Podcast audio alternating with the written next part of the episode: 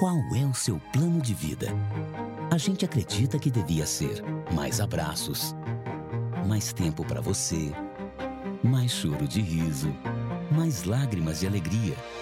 Agora, para ter mais saúde, deixe com a gente. São Francisco Mais Saúde, o maior centro integrado de saúde de Ribeirão Preto. Aqui você é o centro de tudo e tem tudo o que precisa em um só lugar. São Francisco, planos de vida com mais saúde. Boa noite, obrigado pela audiência, pelo carinho. Hoje estamos aqui no Mentoria Ribeirão 2020, um programa muito especial. Porque o programa de hoje nós vamos abordar, aproveitando o momento histórico que o país e o mundo atravessam, com relação a diversos assuntos, mas o mais importante para o nosso país é o que nós vamos ter com toda essa confusão que existe hoje no mundo, que vem de benefícios para o Brasil. Nada melhor do que falarmos do acordo comercial entre Mercosul, União Europa e o resto do mundo. Vejam que é o nosso especial convidado e quais são os assuntos. O tão almejado acordo entre o Mercosul e a União Europeia foi finalmente anunciado no último mês de junho, a ser implementado em pouco mais de uma década, depois dos necessários ajustes nas diferentes áreas das relações comerciais. Foram duas décadas de negociações entre as partes, idas e vindas provocadas por conflitos de interesses, notadamente na área agrícola, setor que os sul-americanos levam vantagens competitivas. Temos a satisfação de receber um dos articuladores do acordo Mercosul-União Europeia, o economista Marcos Prado Troirro, secretário especial de Comércio Exterior e Assuntos Internacionais do Ministério da Economia, que vai nos esclarecer se essas relações não estão abaladas, sobretudo pela incontida preferência governamental às relações com os Estados Unidos. Não são vários esgarçamentos internacionais que devem ser contidos e resolvidos. Muito bem, está claro aí com o nosso convidado Marcos Troirro, que fala assim, né, Marcos? É Troirro. Perfeito. Tá bom, muito obrigado pela sua presença. Obrigado aqui ao meu amigo Maurílio Biagi, que vem me acompanhar. E o Maurílio, Marcos, é um dos profissionais que mais circulou por todas essas décadas, tanto na esfera em Brasília, estadual, e hoje ele está envolvido muito no municipal e o conhecimento todo mundo sabe. Na área agrícola, ele sempre foi, agronegócio sempre foi o, o precursor de muitas coisas e pode nos ajudar muito no programa de hoje. Inclusive, eu já comentava que ele foi homenageado é, pelo Japão, né, Maurílio? Parabéns. É pelo governo japonês. Pelo governo japonês, contando, depois de tanto tempo, não é que muitos serviços que ele prestou, inclusive na época que ele era aqui da, da Coca-Cola, Antártica, enfim, o Maurílio trouxe muitas coisas, benefícios aqui para a cidade. Então, de negócio, agronegócio, acordo comercial, de fato, o Maurílio é, é, é, tem muito conhecimento. E, naturalmente, você, não é? como já, embaixador né, também, não é? Diplomata. Diplomata. Já exerceu alguma embaixada, algum lugar? Não, eu, na realidade, entrei no Itamaraty logo depois que saí da faculdade. Trabalhei na área de Ciência e Tecnologia do Ministério das Relações Exteriores e aí, no meu primeiro posto é, no exterior, eu fui trabalhar na missão do Brasil junto à ONU em Nova York, uhum. onde eu fiquei durante cinco anos. E aí, depois, recebi convites da iniciativa privada, de universidades. Doutor Mário Garneiro, né? Doutor, o doutor Mário Garneiro, Fórum das Américas. Fórum das Américas, exatamente. foi muito legal. Aliás, exatamente. muito, muito bonito aqueles projetos que a gente via lá em Brasília. Ô, Marcos, me fala, hoje você tem um cargo fundamental, vital dentro do governo, né? E naturalmente é, um, é, um, é uma coisa importante para o país. Queria que você já começasse falando um pouco que você, como é que, como eu já te perguntava já, como é que nosso telespectador, o que, que o pessoal pode esperar aí pela frente, o que, que vem pela frente de coisa boa, qual que a gente às vezes não enxerga, né? E você que está lá dentro, principalmente esses acordos comerciais, que pode trazer Brasil hoje, daqui um ano, dois anos, Fique à vontade para comentar disso. Depois, Maurílio, a gente, em cima da tua colocação, não quer fazer alguma pergunta direta? Ou você... Não, o que eu acho que é importante o telespectador saber, antes do Marcos começar a falar, é que nós temos hoje aqui, eu, eu para mim é uma honra participar aqui com o Marcos, que nós temos aqui hoje a presença de uma das, um dos profissionais mais competentes e acho que vale a pena vocês prestarem atenção, de como é que o governo do presidente Bolsonaro está bem servido de colaboradores. O doutor Marcos Truico realmente é uma pessoa de, de uma competência extraordinária e já entrou fazendo gol, né? Ele tem muito a ver com esse acordo que foi, que foi firmado aí do, com a União Europeia e o, e o Mercosul. Ficou 20 anos aí encalhado e de repente desencalhou como que por um passe de mágica, né? Como é que um governo, o pessoal está reclamando tanto, como é que em seis meses consegue fazer um trabalho tão forte que não conseguiram fazer em 20 anos, né? E ele é um dos grandes articuladores disso. Isso, só isso já justificaria. Irmão, obrigado por você ter aceito o nosso obrigado. convite. Viu? Fica à vontade para explicar para o telespectador um pouco sobre isso. Antes de mais nada, é um prazer extraordinário, né? uma honra visitar esses estúdios, essa televisão, esse equipamento cultural que você está legando à cidade de Ribeirão Preto, Chaim, é, juntamente com Maurílio, alguns dos principais ícones do empreendedorismo brasileiro. De modo que eu me sinto muito honrado de estar no programa de vocês e agradeço as referências tão elogiosas que fizeram a mim. Bom, de fato, o Brasil está corrigindo nesses primeiros oito meses uma parte importante da anomalia da sua história econômica. Porque se você fizer, Chain, uma radiografia daqueles países que realmente conseguiram uma ascensão econômica impressionante desde que acabou a Segunda Guerra Mundial, Japão, Alemanha, China desde 1978, Chile desde os anos 70, a Espanha desde 1982, Singapura, Coreia do Sul.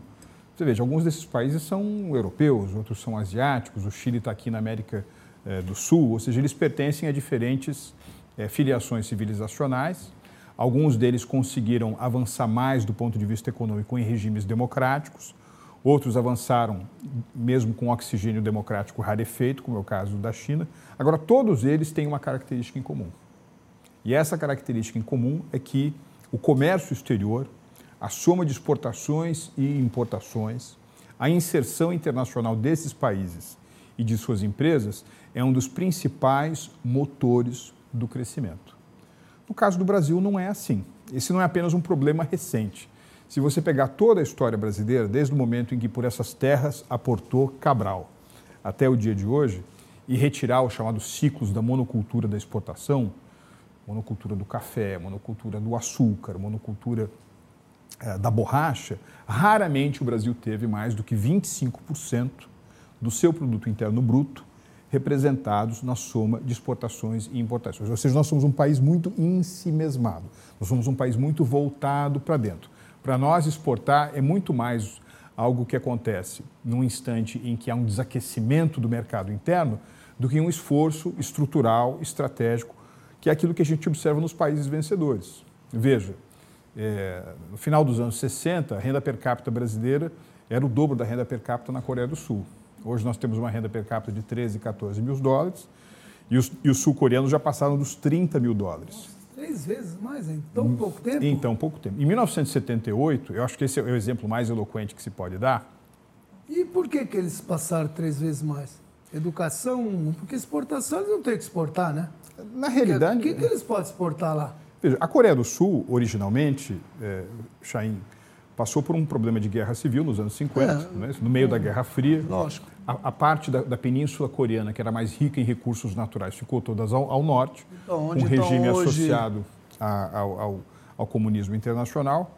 E na parte de baixo, a Coreia do Sul conseguiu uma série de benefícios pontuais nas suas relações com os Estados Unidos, o que permitiu também utilizar a Coreia do Sul como uma gigantesca plataforma de exportações para os Estados Unidos. Ah, entendi. Esse era um momento também em que o Japão, que já estava, eh, digamos assim, ficando rico, começou a ter problemas de é, metro quadrado empresarial, uhum. a massa salarial no Japão estava muito cara, então houve uma espécie de é, diáspora, uma fuga também das grandes empresas que se encontravam instaladas no Japão para praças de vizinhança onde elas iam produzir. Ah, Ou seja, tá. deram à luz a um filhotinho chamado tigres uhum. asiáticos. Isso é o que se vê muito Ah, o tigres asiático quer dizer isso? É, tigre asiático é, é o, o, conjunto de países de industrialização recente, Coreia do Sul, Coreia do Sul Hong Kong, Hong Kong Taiwan, Taiwan, Malásia, Singapura, é, em alguma medida a Indonésia, que beneficiaram-se bastante do processo de e mudança. Por que, que a China não entra nisso? Ele, ele é um tigrão sozinho? É porque a China ela não está. A, a ascensão chinesa ela se deve a outras razões. Ela não está necessariamente associada a esse processo de fuga, de diáspora do parque produtivo japonês. Eu te faço, às vezes, algumas perguntas que a gente sabe apenas claro. para o meu telespectador entender claro, claro. o que é tigre asiático, o que é exportação e importação, qual é o benefício disso, quem exporta, quem importa. É muito importante porque são é um programa diferente. Claro, não. É, é, é, eu te faço umas perguntas, às vezes, você fala, pô, o Chain não sabe disso. Não, eu sei. Faça como se o, o telespectador pudesse entender. Porque esse termo tigre asiático né, era um termo usar claro. todo lugar. Então, quais são? Aí todo mundo, pô, mas a China está lá, por que não a China? Então, às vezes, fazendo uma pergunta, o pessoal entender. A China, Chay, talvez fosse mais bem descrita, não como um tigre asiático, mas como um gigantesco dragão asiático. É Cada vez aí. mais um dragão que tem garras e proporções globais. Olha, olha só a estatística que eu vou dar a, aos telespectadores. Em 1970, tinha uma musiquinha patriótica durante a Copa do Mundo do México, aqui do Brasil, que era mais ou menos assim. 90 milhões em ação. Porque o Brasil era um país de 90 milhões de pessoas. Frente Brasil. Para frente Brasil. É música linda, né? Lógico. Oito anos depois, durante a Copa da Argentina, onde o Brasil ficou em terceiro lugar, sem ter perdido uma única partida, nossa população tinha pulado de 90 milhões para 100 milhões de habitantes. Quantos anos depois? Oito anos. Oito. Pulou de 90 para 100. Uhum. Em 1978, o produto interno bruto brasileiro era de 200 bilhões de dólares. Uhum corta. Vamos para a China. Em 1978, os chineses atingiram a nada invejável marca de um bilhão de pessoas. 78. 78. Ou seja, em 78, a China tinha uma população 10 vezes maior do que a do Brasil. Hum. Sabe qual era o produto interno bruto chinês em 78? Não. Os mesmíssimos 200 Igual milhões do Brasil? de dólares do Brasil. Nossa. Isso quer dizer o seguinte, Maurício, que 40 anos isso. atrás, 41 anos atrás, um brasileiro era, em média, 10 vezes menos pobre do que um chinês. Do que um chinês. Exato. Hoje nós estamos, agora em, em setembro de, de, de 2019, o produto interno bruto brasileiro é mais ou menos 2,5 trilhões de dólares, o produto chinês é de 14 Uau. trilhões de dólares. Seja... Isso, é, isso, isso a gente precisa fazer uma parada, o telespectador pensar um pouco, a gente pensar um pouco, e por que é que, por que, é que os a China, Coreia, por que, eles desenvolveram? A Coreia era mais pobre que o Brasil, mas muito mais pobre do Brasil. Né? Então, Singapura, então, é era que, um paísinho de, de drogado. Por que nós ficamos onde nós estamos e esses, esse pessoal foi onde eles estão, né? Essa é, essa é a grande questão que a gente tinha que discutir um pouco, né? Parte disso, Maurício, se explica por esse grande gerador de tesouros chamado comércio exterior. Ou seja, na medida em que esses países apostaram nas exportações, na qualidade dos seus produtos voltados à conquista de mercados externos, o Brasil ficou com essa coisa de reserva de mercado, sempre muito voltado para cá, uma velha filosofia industrial de substituição de importações, que depois de um tempo, né, quatro décadas passadas, a gente tem que reconhecer que é um fracasso, não funcionou. Então eu acho, voltando um pouco à sua, à sua observação inicial, Chaim, que com o acordo Mercosul-União Europeia, a gente parte em busca do tempo perdido. Entendi. Porque, afinal de contas... Só, só, só para voltar um pouquinho, desculpa, só para não perder o caso de estar tocando China, vindo para Europa e tal, todo mundo sabe, já falamos nesse programa, trouxe aqui o Jeromel, você deve conhecer ele, que ele falou sobre, especificamente sobre a China, 880 milhões de pessoas foram tiradas da miséria em 30 isso. anos, ok? Isso você falou em 30 anos.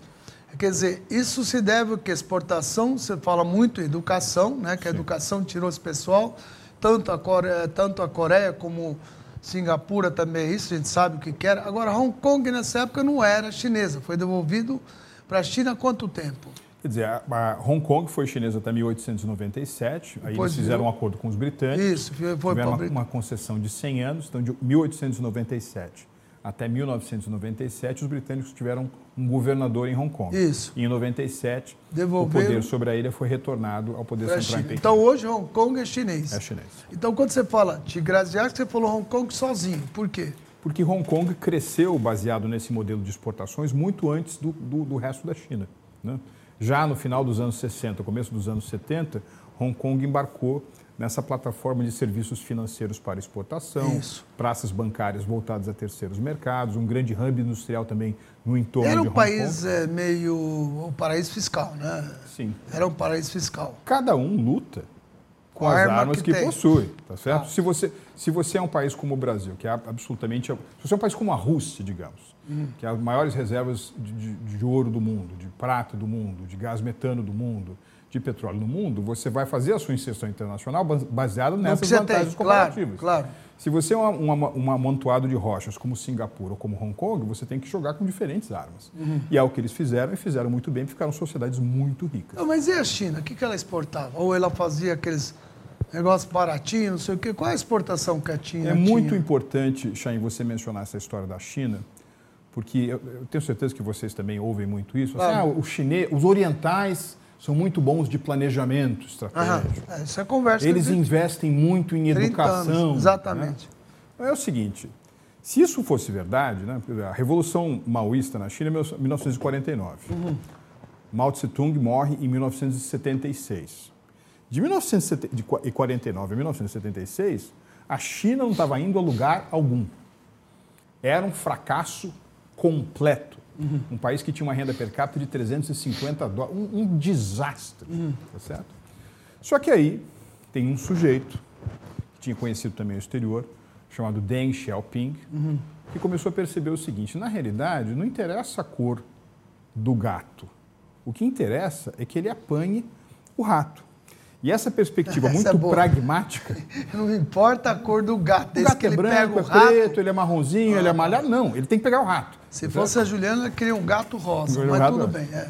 Olha, nesse momento em que o Deng Xiaoping chega a essa conclusão, é um período também que os Estados Unidos estão querendo quebrar a espinha dorsal do comunismo internacional. Quais são os dois principais polos de comunismo no mundo? Uhum. É a China, Pequim, claro e a União Soviética Moscou. Então, o que, que ele resolve? O que, que os americanos muito inteligentemente fazem, sobretudo a partir daquele secretário de Estado Henry Kissinger e do antigo presidente Nixon? Que, aliás, era um gênio aquele gênio, cara. Gênio, Eles oferecem benefícios pontuais à China. Eles dão à China, nos anos 70, aquilo que em comércio a gente chama de cláusula de nação mais favorecida. Ou seja, você passa a ter direito, quando você negocia comigo, a ter as, melhor, as mesmas condições que eu ofereço ao meu melhor parceiro.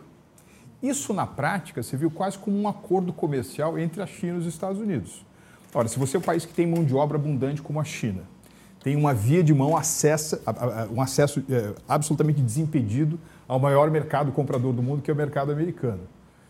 Automaticamente, isso virou uma grande bomba de sucção de atividade industrial para a China produzir na China. Para vender na China? Sim, então não. Produzir na China para vender. É isso, essa era a exportação. Então, aí, aí começa o grande milagre chinês. 1978, 1979. Que é onde tinha momento. aquelas casas, moravam 30 famílias, era aquela escravidão, o cara trabalhava 24 horas, isso é verdadeiro, né?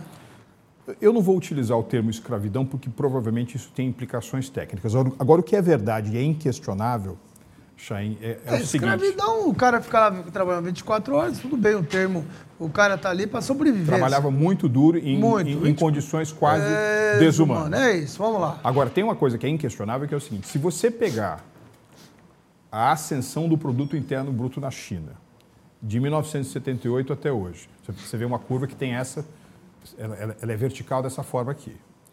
E se você analisar a expansão dos salários como proporção do produto interno coisa maluca isso, não? De 78 até hoje, você vai perceber que a China cresceu muito mais do que cresceram os salários. É verdade. E essa é uma das razões pelas quais, quando o presidente do Banco Central chinês, ao final do dia, antes de dormir, antes de ir para casa, ele vai lá, abre os cofres e vê depositados 4 trilhões de dólares de reservas cambiais, que é a âncora com a qual a China busca enfrentar qualquer turbulência nas finanças Os 4 trilhões estão onde?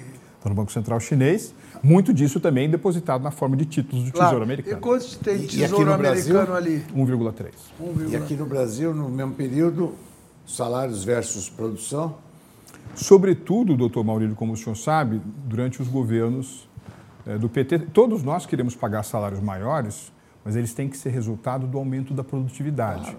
O artificialismo que se verificou nesses processos é um dos componentes que levou a esse desastre fiscal e desastre econômico do qual o Brasil ainda não conseguiu plenamente sair.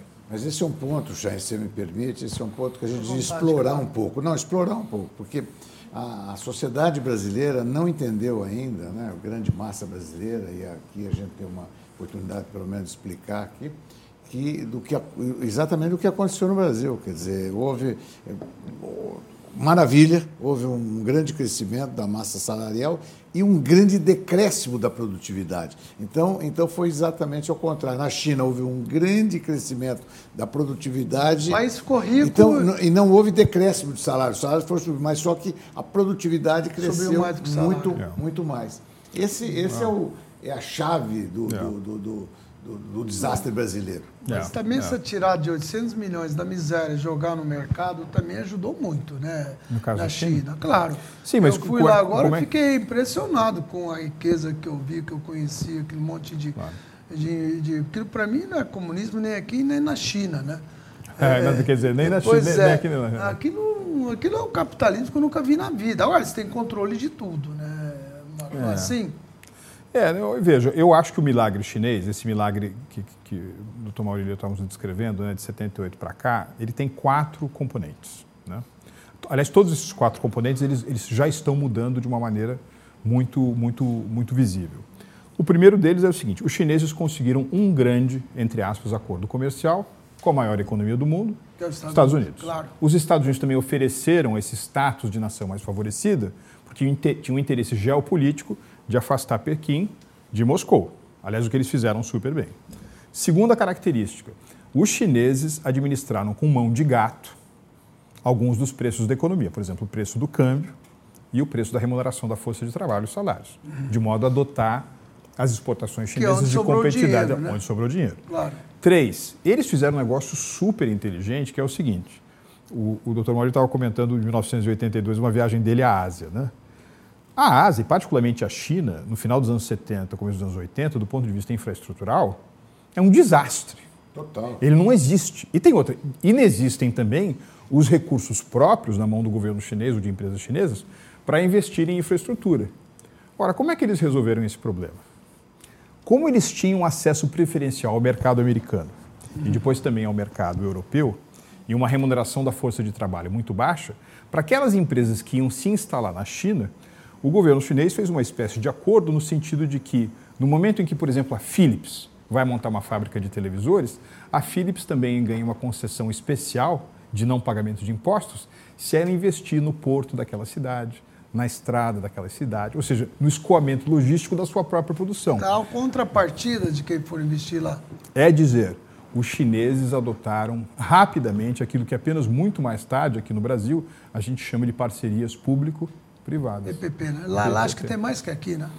Aqui tem muito mais. Agora, obviamente, o governo chinês, o Estado chinês, recuperou muito da capacidade de investir. E o, e o quarto elemento desse milagre chinês era, é que eles fizeram uma, uma, uma, uma, promoção comercial muito agressiva no resto do mundo. Né? Quer dizer, outro dia eu encontrei o, o, o meu colega vice-ministro do Comércio Exterior da China, ele está dizendo o seguinte, todo dia uh, do mundo, de 365 dias, você tem duas grandes missões empresariais chinesas co correndo o mundo, é fazendo verdade. negócio, etc. Então, se eles, eles fizeram a lição Faz. de casa correta, nós ficamos dormindo no ponto. O, a China, hoje em dia, ela está caminhando para onde? Quanto tempo você acha que ela, você acha que ela ultrapassa os Estados Unidos? Se sim, em quanto tempo?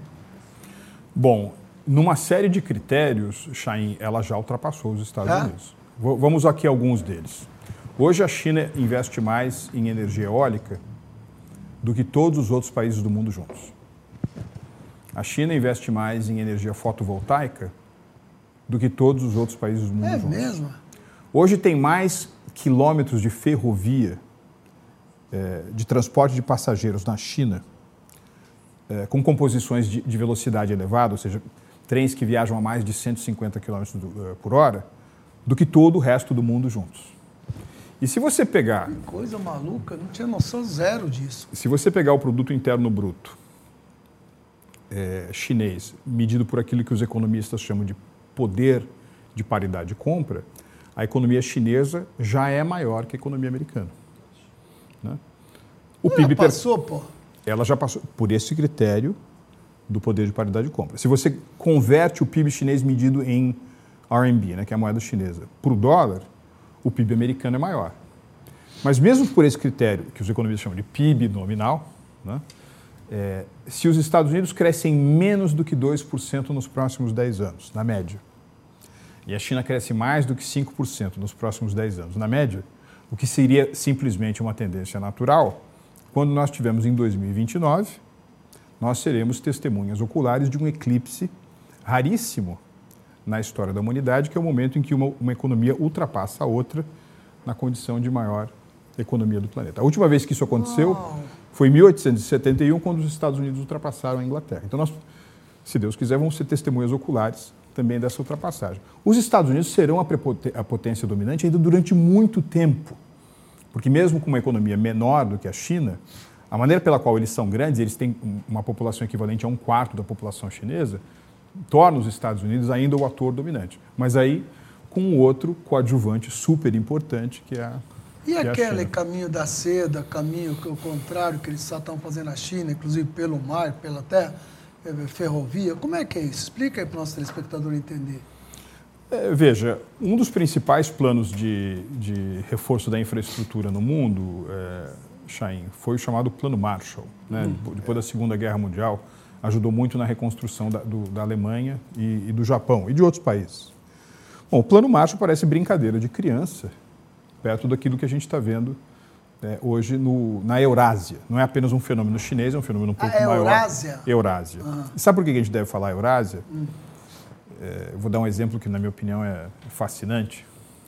Três anos atrás, quando se consolidou o impeachment da presidente Dilma Rousseff, uh, o senador José Serra tornou-se ministro das Relações Exteriores. Uhum.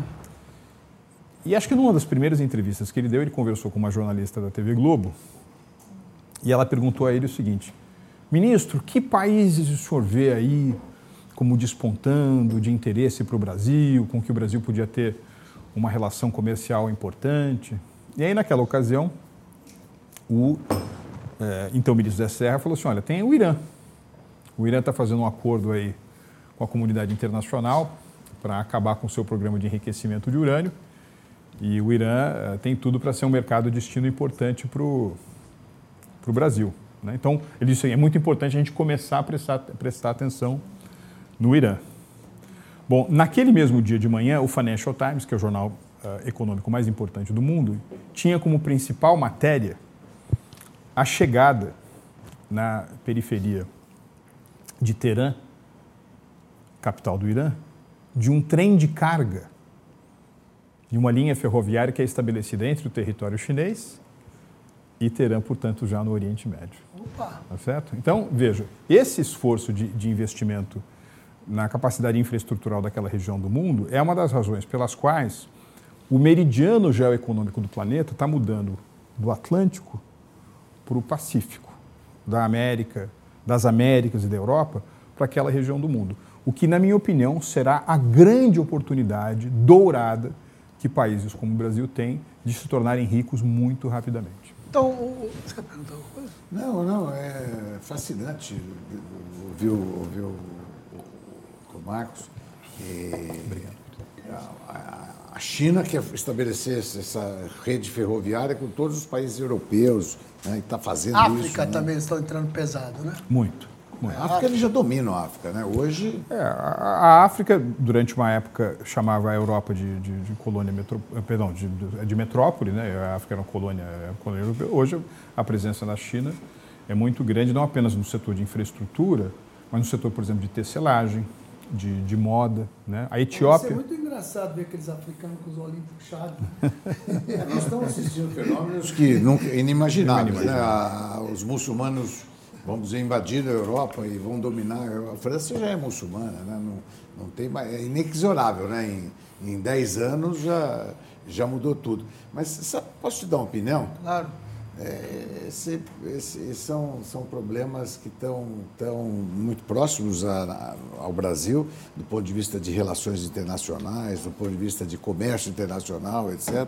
Mas vamos falar um pouco do, do. eu acho que tem tanta coisa boa que está acontecendo no Brasil e como a gente só tem notícia de coisas ruins, uhum. coisa boa não é notícia, né? Só coisa ruim que é notícia, nós não vamos falar aqui da, da, da, da ex-presidente chilena, não vamos não, não, falar. Não então, não vamos, não vamos falar nada disso. Mas vamos falar das coisas boas que aconteceram. Né? Eu, eu acho que o, o, o Dr. Marcos tem um, tem um, tem um elencado né, das coisas boas que aconteceram que ninguém sabe. Né? Amanhã mesmo está acontecendo Não, uma coisa extraordinária. Para ele, ele poder falar um pouco o que está aí de coisa boa acontecendo no Brasil, até que a gente espera para os próximos anos, naturalmente também falar desse acordo Mercosul-União Europeia. Mas aproveitar a oportunidade da presença dele, que tem um conhecimento incrível, porque esse fato, quando se fala é, tigres asiáticos, agora dragão asiático, a China é uma coisa que fascina todo mundo, né? Agora, só uma curiosidade minha. Você falou nessa época que a China, Maurício, que ela era, os Estados Unidos foi lá e ajudou ela. Foi antes ou depois de eles empurrarem aqueles caras que eram os, é, os é, vamos dizer, parceiros naturais dos Estados Unidos, que eles empurraram, eles foi para o Vietnã, é isso? É, eu vou não, dizer, naquele Porque momento. Tinha uma, uma ala aqui Sim. que era um parceiro dos Estados Unidos. Era esse que eles queriam ajudar. Aí é. chegou outra ala comunista lá, que era uma ala. Sim. E meio que empurraram esses caras e, e, eles acabaram ficaram quietos no cantinho deles ali. Isso é, é verídico? É, você, você tem uma guerra civil na China. A China, ao longo dos, dos séculos, foi palco de muitas guerras civis. Né? Mas você tem uma mais recente, que é uma guerra entre nacionalistas e comunistas, os nacionalistas do Kuomintang, o general Esses eram Chiang os amigos do, do, dos Estados Unidos, era isso? Apoiados dos Estados Unidos? No contexto da Guerra Fria, é, durante uma parte importante, você pode dizer que sim, porque um objetivo da, da, da política externa americana era diminuir o espaço do comunismo no mundo. É então, qualquer foco de comunismo em Angola, na China, no Vietnã, em Cuba, era combatido pela doutrina de política externa norte-americana. Mas isso, é teve, esse uma, isso teve uma certa inflexão pragmática, justamente nos anos 70, é, porque o, o, os americanos deixam apenas de privilegiar relações com Taipei, né, com Taiwan, com a China nacionalista, que aliás já estava ficando muito próspera, uh, e apostam também nas relações com Pequim, uhum. com o objetivo de minar Moscou, puxar o tapete dos soviéticos. Conseguiram porque a China ficou muito próspera. A China é um problema bom de ter, num certo sentido, hoje para os Estados Unidos. Porque a China é rica, a China é o principal parceiro comercial dos Estados Unidos, é o principal investidor estrangeiro é, nos Estados Unidos. É um problema, entre aspas, bom de ter. O problema é um outro país que está com as armas nucleares apontado para você, como era o caso da União Soviética. Mas é, nesse período uh, de Guerra Fria, os Estados Unidos, antes mesmo desse movimento com a China, fizeram aventuras militares naquela região do mundo que custaram muitas vidas de americanos. O caso mais notório é o Vietnã. É. Né? Essa briga hoje que a gente vê entre China e Estados Unidos é mais jogo de cena dos dois, né? principalmente Trump, né? Eu, eu diria, Chain, que, que não, é maior... não, é só, não é só um jogo de cena, não, não é só um jogo de cena. Por outro lado, eu não gosto de utilizar essa expressão que muita gente na imprensa e, e mesmo nos meios governamentais usa, que é a expressão guerra comercial. Eu não gosto de usar essa expressão. Porque, e qual é a expressão direta para isso? Ah, se a gente for muito preciso, é um ajuste estrutural das relações comerciais entre os Estados Unidos e a China, do ponto de vista econômico. E, por outro, você tem um fenômeno que vai, durante muito tempo, é, sobrevoar a questão comercial, que é uma nova rivalidade no mundo, uma nova rivalidade, uma, uma competição né? Fala-se às vezes em G20, G8, G7. Na realidade, o mundo tem um G2, que são os Estados Unidos e a China. Isso vai cada vez mais se ver. G2 se, é boa, hein? Você vai, ver, você vai ver isso, por exemplo, na discussão de tecnologia, 5G, nos padrões de inteligência artificial, é, na disputa por, por regiões, como é o caso da África ou da América Latina. É, então tem uma, tem uma corrida por, por, É uma competição. A, a disputa da hegemonia, né? Aí trata-se da disputa desse. Isso que você perguntou, que o Marcos respondeu, que em 29 a China deve estar passando oficialmente, vamos Sim. dizer, pelos, pela, pela, de forma mais, mais, mais tradicional, a, a China. E essa é uma disputa, porque é uma guerra, disputa de quem é hegemônico, né? quem é que. É. Os Estados Unidos são ainda uma potência militar mais forte do que a China, mas a China, indiscutivelmente, será mais forte do que os Estados Unidos. Então, o Trump está tá esperneando, digamos assim, para retardar o máximo é. possível isso. Né? Mas é uma busca por hegemonia que tem uma peculiaridade muito importante, porque é o seguinte: quando você tinha uma, uma competição hegemônica entre Estados Unidos e União Soviética, você nocautear o seu adversário, tirá-lo do jogo, era o objetivo. No caso da relação Estados Unidos com China, você não pode fazer isso, porque a interdependência entre as duas economias é brutal. Se você pisa muito é, forte no calo da China, isso afeta balanços patrimoniais nos Estados Unidos, de empresas como a Apple, como a Walmart. Praticamente toda a cadeia de fornecimento, que tem um hub importante a partir de um epicentro chinês, se machuca se você faz um ajuste muito, muito severo. E qual é a graça do, do Trump ir lá querer comprar Nova Zelândia, né? Que ele está querendo comprar? Não, eu, eu, eu, entendi que ele queria fazer uma aquisição da, da Groenlândia, Groenlândia. Né, que formalmente pertence à Dinamarca. Sei, mas qual é a graça disso? O que, que tem a ver não. com Groenlândia? Ele está falando que o cara está lá brincando, a gente vai na Groenlândia. Qual é? Você... Não, não, não desconheço, desconheço. Não tem noção nenhuma? Nenhuma. Zero? Não, não tem não, nenhuma pista? eu, eu, eu, eu, não estudei. Ou você não quer falar disso? Não, não, não estudei esse assunto. Sinceramente, esse assunto, não estudei tá esse assunto. E qual o benefício que o Brasil é, tem nessa. O benefício pode levar alguma vantagem nessa briga é, é, do G2? Qual o benefício para o Brasil? Bem, veja, é, tem um, tem um benefício é, pontual, né? porque, veja, as exportações brasileiras perdão, as exportações chinesas para os Estados Unidos não têm nas exportações brasileiras para os Estados Unidos um substituto automático. Agora, as exportações americanas, muitas exportações americanas para a China, sobretudo o agronegócio, têm nas exportações brasileiras para a China um substituto automático, sobretudo no complexo soja. Os chineses compram 15 bilhões de dólares por ano de soja norte-americana. Se de repente os chineses é, utilizam retaliação, como aliás estão fazendo, e deixam de comprar soja norte-americana, quem é que vai vender soja para os chineses? Ou é o Brasil ou é a Argentina. Esse processo só não é mais visível porque teve uma enfermidade animal, né, uma enfermidade suína na China, que matou praticamente 3 em cada 10 porcos. Né? Muito da soja brasileira que vai para aquele país serve para é, alimentar é, os suínos é, chineses.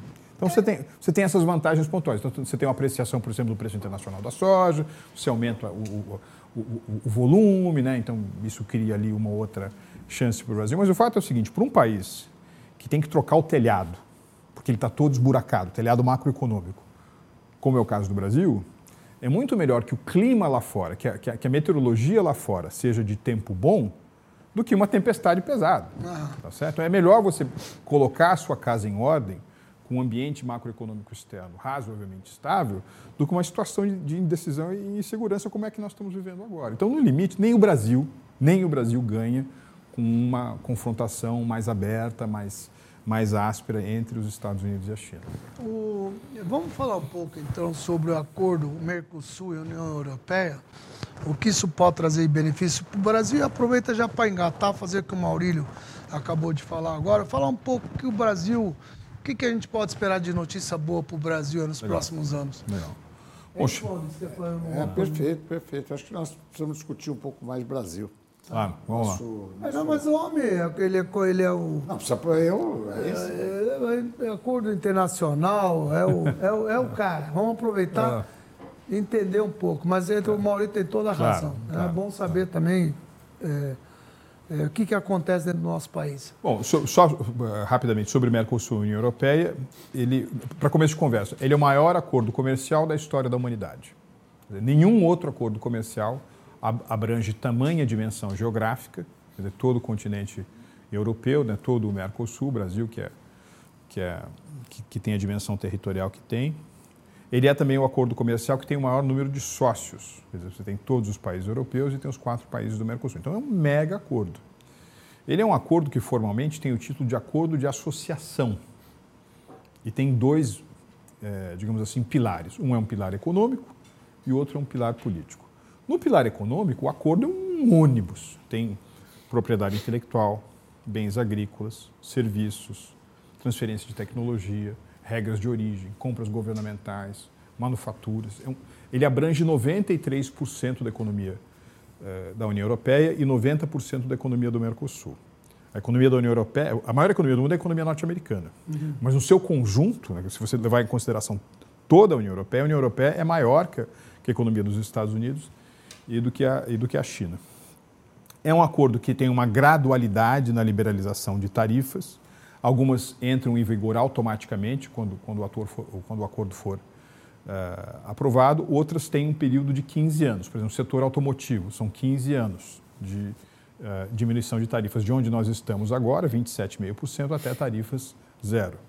Agora, em muitas frutas, por exemplo, uvas, uvas brasileiras, é, nós, nós, podemos exportar para a União Europeia imediatamente, uma vez em vigor o acordo. Então, eu acho que para setores onde a gente tem os chamados interesses ofensivos, é, carne bovina, né? com um acordo, o Brasil passa a exportar quatro vezes mais carne para a União Europeia, não do que os Estados Unidos, que é um grande exportador, ou do que a Austrália, que é um grande exportador, mas quatro vezes mais para a União Europeia do que os Estados Unidos e a Austrália juntos.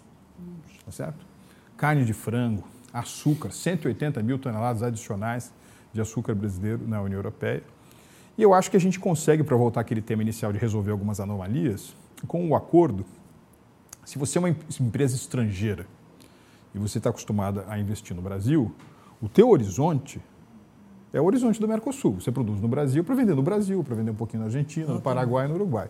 Com esse acordo, uma empresa que vier se instalar no Brasil, não é apenas ela tem acesso ao mercado interno, mas ela vai poder também dialogar comercialmente com essa que no conjunto é a maior economia do mundo. Então, o acordo representa uma mudança estrutural para a economia brasileira. Nós vamos progressivamente substituindo aquele modelo fechado e de substituição de importações por um modelo de vinculação às chamadas cadeias globais de produção, que é uma característica também de todos os países que deram certo.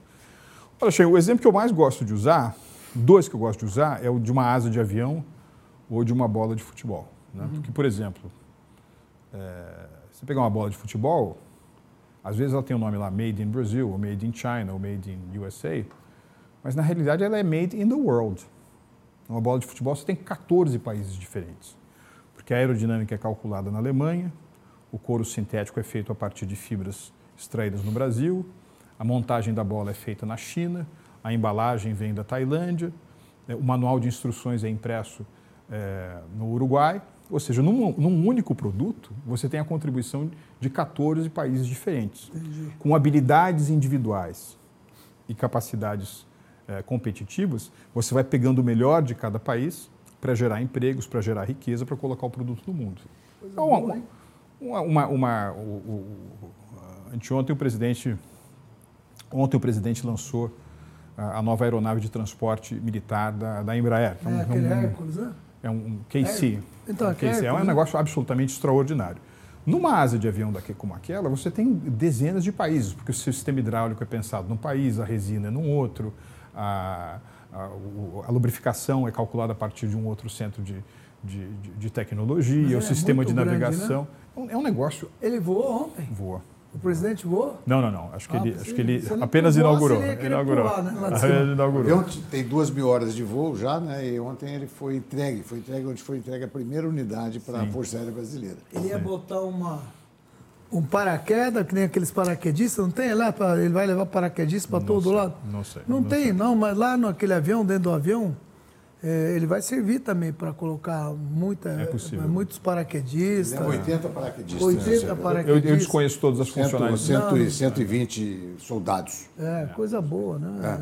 É. Se for para levar para a paz, tudo bem. No longo prazo vai substituir os Hércules, que são aviões já muito, muito ultrapassados. Né? Mas e aí? Então, então, isso, isso é um pouco aquilo, aquilo que a gente chama de cadeias globais de, então, mas e no Mercosul, no caso? A União Europeia, o quê? E Mercosul, numa dessa situação da Argentina como está?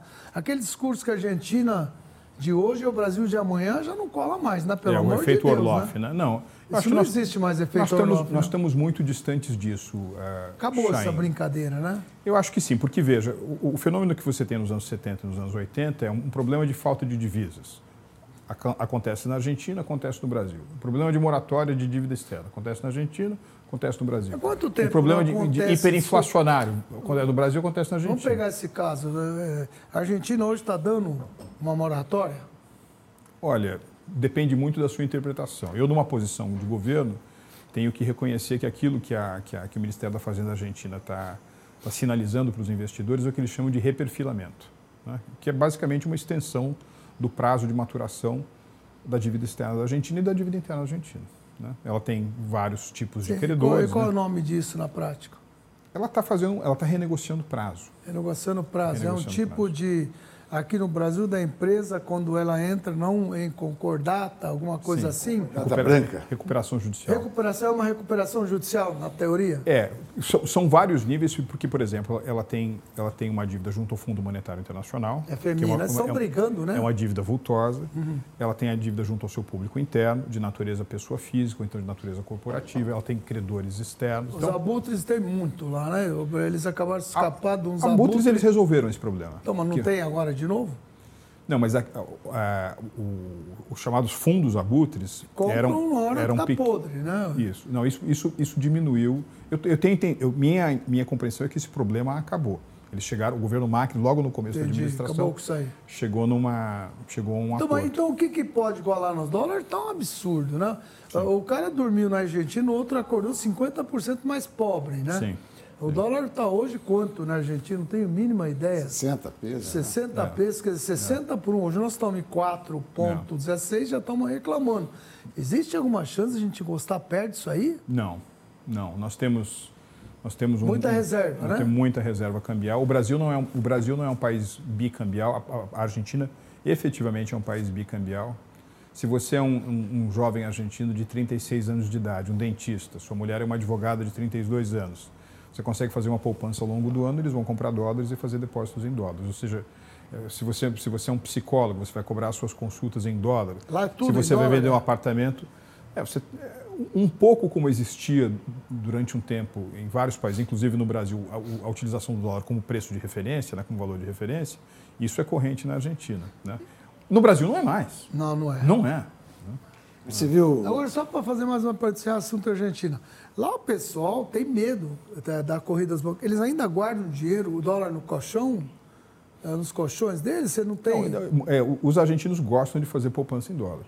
Mas guardado em casa, não no banco? Não sei. Não, não sei. Tá bom. Dizem que, dizem que ainda tem muito, né? Essa é, essa é, a lenda, né? Uhum. Só que todo mundo diz, mas vai lá saber.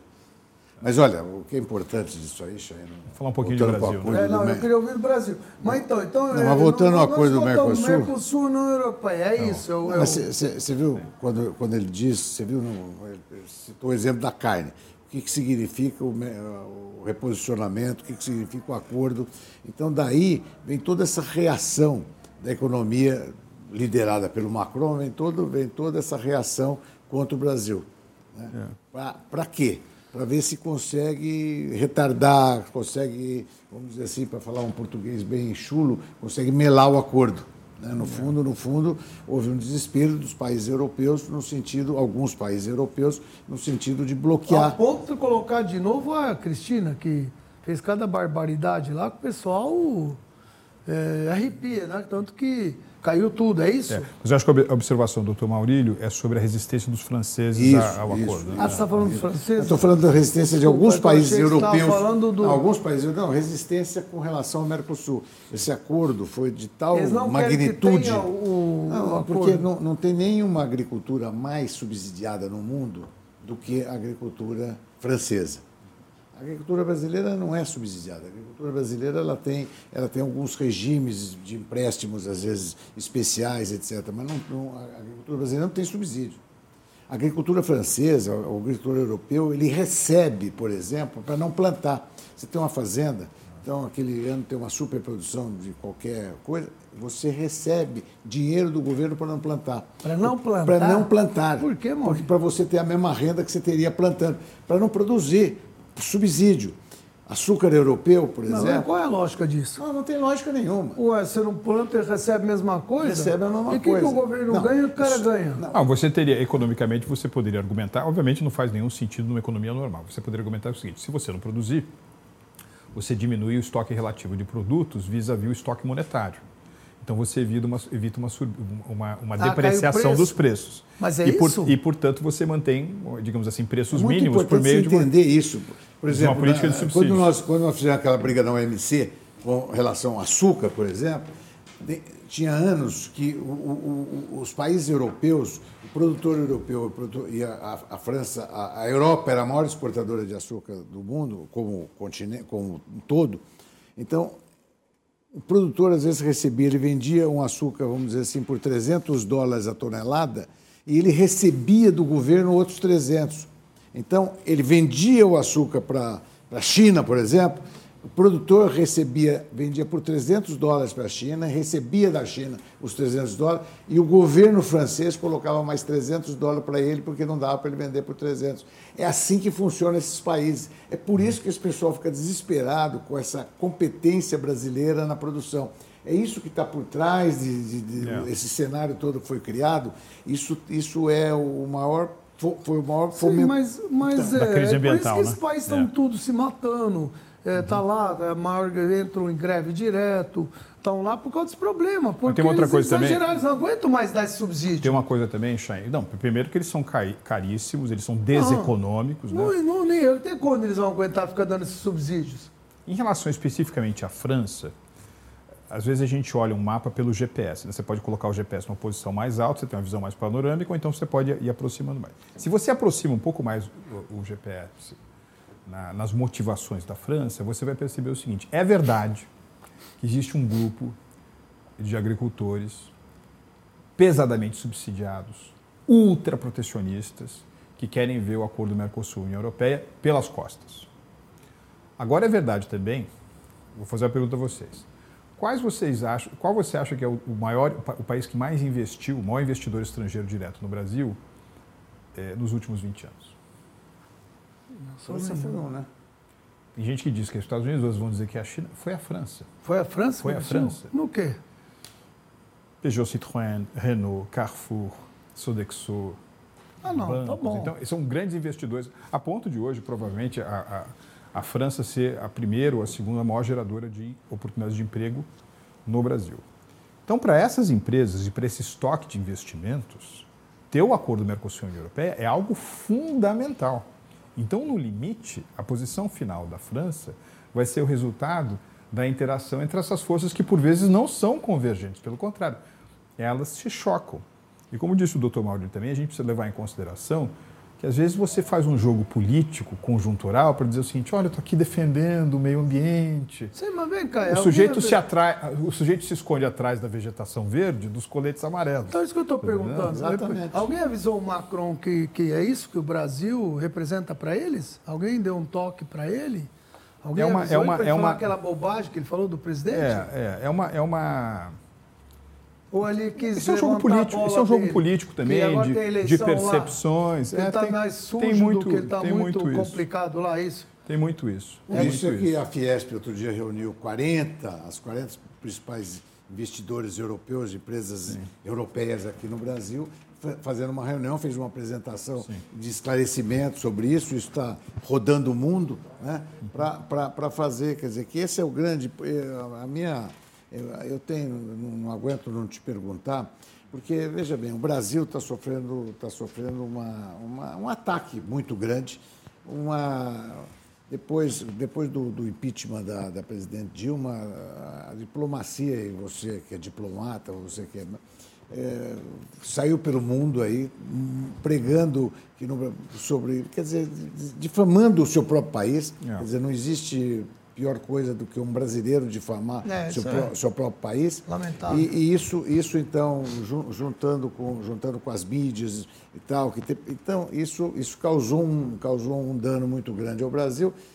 E, e, e, por que, que o Brasil não, não faz um grande esclarecimento a nível claro. mundial, um grande esclarecimento mostrando exatamente o que é o Brasil, o que, tá o que é o meio disso, ambiente né? brasileiro, o que está por trás disso, porque está ficando cada vez mais claro né, a, questão do, da, da, riqueza do subsolo nessa região toda amazônica. Está né, ficando cada vez mais claro que, que o FUNAI distribuiu terra para índio e os índios venderam as terras e não puderam dar título, não puderam re, regularizar isso e agora, tá, e agora isso está criando um, um, um, outro, um outro problema. Então, acho que estava na hora de, de, de, nós fazermos um grande esclarecimento claro. em rede nacional, claro. uma coisa bem montada, claro. uma coisa que você conhece isso bem, para fazer um esclarecimento interno uhum. externo, porque, na verdade, nós, nós, a grande maioria da população brasileira desconhece, mas desconhece mesmo, porque tem jogo muito pesado nisso tudo, tem interesses tem dúvida, né, muito, né, muito fortes, mas isso você só arruma determinadas Falando, coisas. Né? Esclarecendo, esclarecendo com pessoas especializadas, com, gente que sabe comunicar, porque é. comunicação é uma arte. Né? É, não, esse, esse é um desafio, então, sobretudo, de comunicação. Um agora sobre o Brasil. Fala coisa não, sobre, do Brasil, é, nós temos aí mais cinco minutinhos. Vou, vou, entrar, vou entrar pelo caminho do desenvolvimento sustentável do ambiente e vou chegar às outras coisas boas que estão acontecendo no Brasil.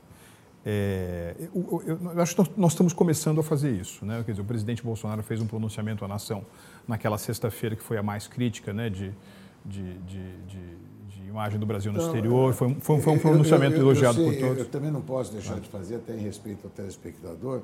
Então, por que, que o presidente não faz um, um pronunciamento por semana em rede nacional? Fala tudo o que tem que falar, porque aí ele, aí ele fala. Eu tenho uma ideia, mano. Aí ele fala. Quando ele vir no mentoria. Então, é uma boa ideia. Está aberto aqui para ele. Você, você, já, você já imaginou? Não, ele podia levar o convite ao presidente. O presidente vem aqui um dia para. Não, leva a sério, não. Estou falando sério. Não. Eu estou falando sério. Vamos lá entrevistar ele lá. Eu, Maurílio, vamos lá. Então, mas por que, que, por que, que não, não faz uma, uma vez por semana. Ele, eu, eu, eu, eu, até sei a resposta, mas eu tenho que fazer a pergunta. É, para que ele explique tudo de, de forma didática, de ah. forma a não, a, não, a, não, a, não, a, não, a, não, a, não, a não escorregar, né? porque ele às vezes não aguenta. Ele está falando. Eu posso tá, sugerir um negócio? Ele está falando manda, uma coisa, ele tá falando uma coisa super na linha e de repente dá uma escorregadinha. Então, vamos, manda ele terceirizar para o Troilo. Acho que é muito melhor, vai conseguir. O presidente, é um, o presidente é um grande comunicador ele, e ele foi eleito para a posição elevada em que ele se encontra por conta continua, da, você comunicação dele. elegante. Então fala um pouquinho não, não, sobre você veja, você vê, ele fez um extraordinário, um pronunciamento excelente aquele dia. Ele tem uma live semanal numa, numa rede social. Uh, ele vai agora discursar na abertura da Assembleia Geral das Nações Unidas. Serão sete minutos muito importantes que o mundo vai estar Estou prestando. Para falar para você, eu, tô, eu rezo todo dia, eu oro todo é. dia para o presidente usar esses sete minutos de é. uma forma. Espero que você consiga ajudá-lo muito nisso. Eu sei que você está ajudando. Vamos lá. Você um tem, você tem o Brasil, o, Brasil vai sediar um, um, um, fórum que é um dos mais importantes do mundo, que é o Brasil Investment Forum em outubro hum. em São Paulo. Acho que a gente vai comunicar também a, a, nossa perspectiva de desenvolvimento sustentável. Aí tem as reuniões do Fundo Monetário, do Banco Mundial em Washington também em outubro. É, o, o, tema do, do, do, da infraestrutura sustentável um vai ser bastante bacana. mostrando o Brasil com uma série Isso. de coisas. Então, é, coisas, me fala um pouco. Coisas vão ser, vão, vão, ser sendo feitas. Você acabou de dizer o seguinte: o que, que a gente pode esperar nos próximos anos? O que, que pode o brasileiro, o telespectador aqui que está nos ouvindo, vamos falar daqui da nossa região, Ribeirão Preto. O, que, o que, é que pode vir de coisa boa, o pessoal ficar assim com esperança, ter um brilhinho no olho? A melhor coisa que está acontecendo, Chain, é o seguinte: 16, 2018 para 2019, o começo desse governo, não foi apenas uma mudança de administração. Não era uhum. um, presidente e se tornou outro presidente. Tá. É, o presidente Bolsonaro está trazendo uma mudança de modelo. Uhum. Modelo de economia, modelo tá. de inserção internacional, modelo de relação entre Estado e setor privado. Nós conseguimos, nesses oito meses, fazer avanços extraordinários no, naquilo que prometia ser um desastre para a economia do Brasil, que é a questão da previdência social. Nós vamos começar a colocar a bola para rodar na reforma tributária. Há várias propostas em discussão. Qualquer uma dessas propostas nos leva a um lugar melhor do que aquele que se encontra agora. Nós estamos operando uma série de reformas microeconômicas que vão facilitar a vida do empreendedor. Veja o caso da medida provisória da liberdade econômica. Nós vamos colocar em prática um processo absolutamente ambicioso de privatizações e concessões, o que vai diminuir o, o tamanho é do Estado na economia. Para o telespectador que privatização não é um bicho sete cabeças, pelo contrário. Claro. Tem algumas coisas que gerencia melhor e outra. Vai entrar muito dólar aqui no Brasil que vai ajudar, não é isso? Que empresa estatal norte-americana você conhece? Não, conhece nenhuma. Conhece? Nenhuma. Você poderia, a não ser que você queira chamar a NASA de uma estatal. Ah, pode ser. Não é certo? Mas Já lembrei, você, NASA você, pode você ser. não tem, essencialmente, uma presença tão hipertrofiada do Estado na economia é, como, como aqui. Né? E, e, essa questão da privatização ou da desestatização são duas coisas que andam juntas, Chain. Não é apenas para encher os cofres do governo com a venda dos ativos mas é também para aumentar o nível geral de eficiência da economia como é um todo. Esse, esse benefício é muito, muito maior é do que a própria é, venda dos. Mas dos... esse dinheiro que vai entrar pode ser utilizado saúde, educação, infraestrutura, tudo, né? Lógico. claro, claro. Mas claro. e que mais que podemos e esperar? E tem a parte da integração econômica internacional, da abertura, como mencionei, a gente já fez coisas muito importantes. Uh, com a União Europeia, com o EFTA, que é aquele grupo de europeus que não fazem parte do euro, mas que são, uhum. são muito ricos. Estamos prestes a anunciar um acordo automotivo com, com a Argentina, criando livre comércio, um cronograma de livre comércio para esses uhum. dois países. Estamos nos reaproximando dos Estados Unidos, que é a maior economia do mundo. O presidente da República vai agora em outubro para os países árabes e para e e a China também. Ou seja, eu acho, eu acho que, que essa mudança, que não é só de governo, é uma mudança de modelo, ela por vezes começa num ritmo é, um pouco mais vagaroso, só que ela cresce de forma sustentável. Então, é, o desafio aqui não é apenas o quanto você cresce, mas o como você cresce. É para evitar os voos, os voos, de galinha do passado. Qual o crescimento que o, que o pessoal pode esperar? O que isso pode trazer benefício para o bolso do pessoal que está um pouco chorando aí? O que, que você tem a dizer para eles? A, a nossa visão é que, ao, ao, ao cabo desse ciclo né, do primeiro mandato do presidente Bolsonaro, a gente tem uma, uma diminuição de 50% do, das taxas gerais de desemprego, ou seja... Uhum. É... E agora qual é a previsão de crescimento para os próximos anos? A gente quer concluir 2020 ao, 2022 ao norte de 4%. 4% de crescimento. Isso é muito bom. Muito bem. Eu acho fantástico que nós estamos ouvindo aqui, não, Maurílio? Eu... Infelizmente chegou ao nosso horário, né? Que a gente podia esticar mais uma hora aí, né? Mas, enfim. Estamos aqui, você que sabe. Não, mas eu acho que agora nós temos, como é um programa especial, é, eu quero aproveitar e agradecer a você, telespectador. Espero que tenhamos aí tirado algumas dúvidas com relação ao Brasil, como o Maurílio colocou muito bem. Você pode ter esperança sim, nós temos que ter esperança e torcer. O Maurílio coloca muito bem com propriedade, falar bem do Brasil. Quando eu digo aqui, gente, vamos falar bem de Ribeirão Preto, vamos falar bem da nossa cidade. Nós temos a obrigação de falar bem. Nós podemos brigar entre a gente, mas fora tem que falar bem. E ter investimentos na cidade, trazer. É isso que o Brasil precisa. Né? Eu acho que Troirro deu uma bela de uma numa aula aqui, uma bela de uma notícia. Eu só fico feliz com hoje, né, Maurinho? Obrigado eu, pela eu, tua presença. Eu, o Truerro deu uma aula e deu exemplos do que está acontecendo no Brasil e você deu uma aula prática, né? De fazer o que você fez aqui, de fazer o investimento que você fez aqui para a gente melhorar essa, essa comunicação, para a gente trazer, poder, poder discutir os temas. Nós temos discutido aqui coisas muito importantes discutir Ribeirão, discutir o Brasil. E só assim que a gente, que a gente consegue andar para frente, esclarecendo, né? Porque a pior coisa que tem é você, você não, não, não saber das coisas. Não adianta esconder as coisas, né? Não, Quando nós vimos aí num programa, os caras querem esconder internamente. Não, não, todo mundo tem a obrigação de saber. E você tem colocado isso de uma forma muito, muito importante esse tema mesmo que você está falando. Obrigado. Eu sei que precisa acabar. Esse tema, esse tema não, mesmo não, que nem, tá, nem vamos falar mais, tá, pelo amor de Deus. Você está comentando. Você fez um trabalho excelente outro dia aqui, trazendo um tema local, que é o tema do Botafogo, onde, onde, onde as coisas parecem que não estão bem postas, eu não estou informado disso. Então tem que vir aqui, não, sentar todo mundo. Bem. Ele botou aqui 12 pessoas para discutir Pareceu. e foi muito, muito produtivo. E alguma coisa boa vai sair disso. Parabéns. Obrigado. E quem ganha? Ribeirão. Isso Maurício, obrigado pela tua presença, viu? Obrigado você. Doutor um muito obrigado, obrigado viu? Quiser obrigado, dar um, uma posição final para o telespectador, Não, aí, só dizer, só dizer da, da, da, da, nossa fé, da nossa expectativa no Brasil, no crescimento do Brasil.